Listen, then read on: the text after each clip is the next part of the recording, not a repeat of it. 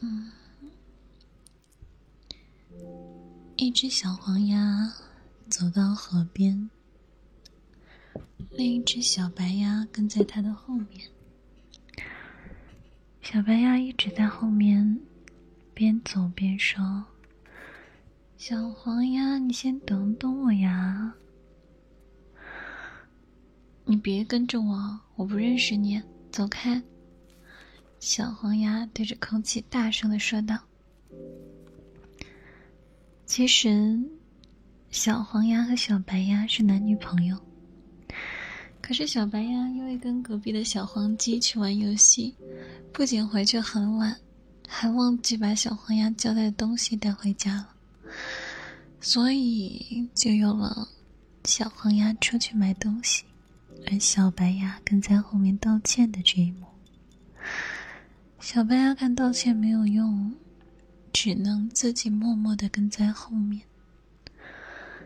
小黄鸭来到超市，拿着自己要的东西就去结账。小白鸭一下冲到前面：“我来，我来！”小白鸭一下子就把账给结了。小黄鸭看着结完账，头也不回的就走掉了。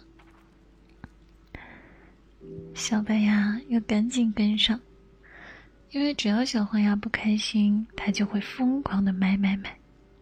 就这样，小白鸭一直帮着小黄鸭付款，买了好多东西。小黄鸭心里的气也消了一大半。小黄鸭又回家了，它放慢了脚步。小白鸭急忙跟上。跟他说：“宝贝呀，你就不要生气了嘛。我下次玩游戏不会忘记时间的，更不会忘记答应你的事情。你就原谅我吧。我还没原谅你呢，哼！”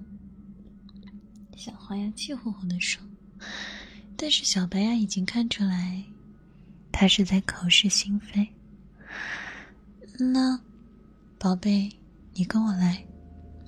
小白鸭带着小黄鸭到附近的没有什么人的小道上。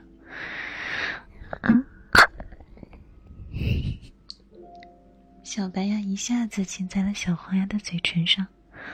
宝贝，你就原谅我吧，你知道的，我是永远爱你的呀。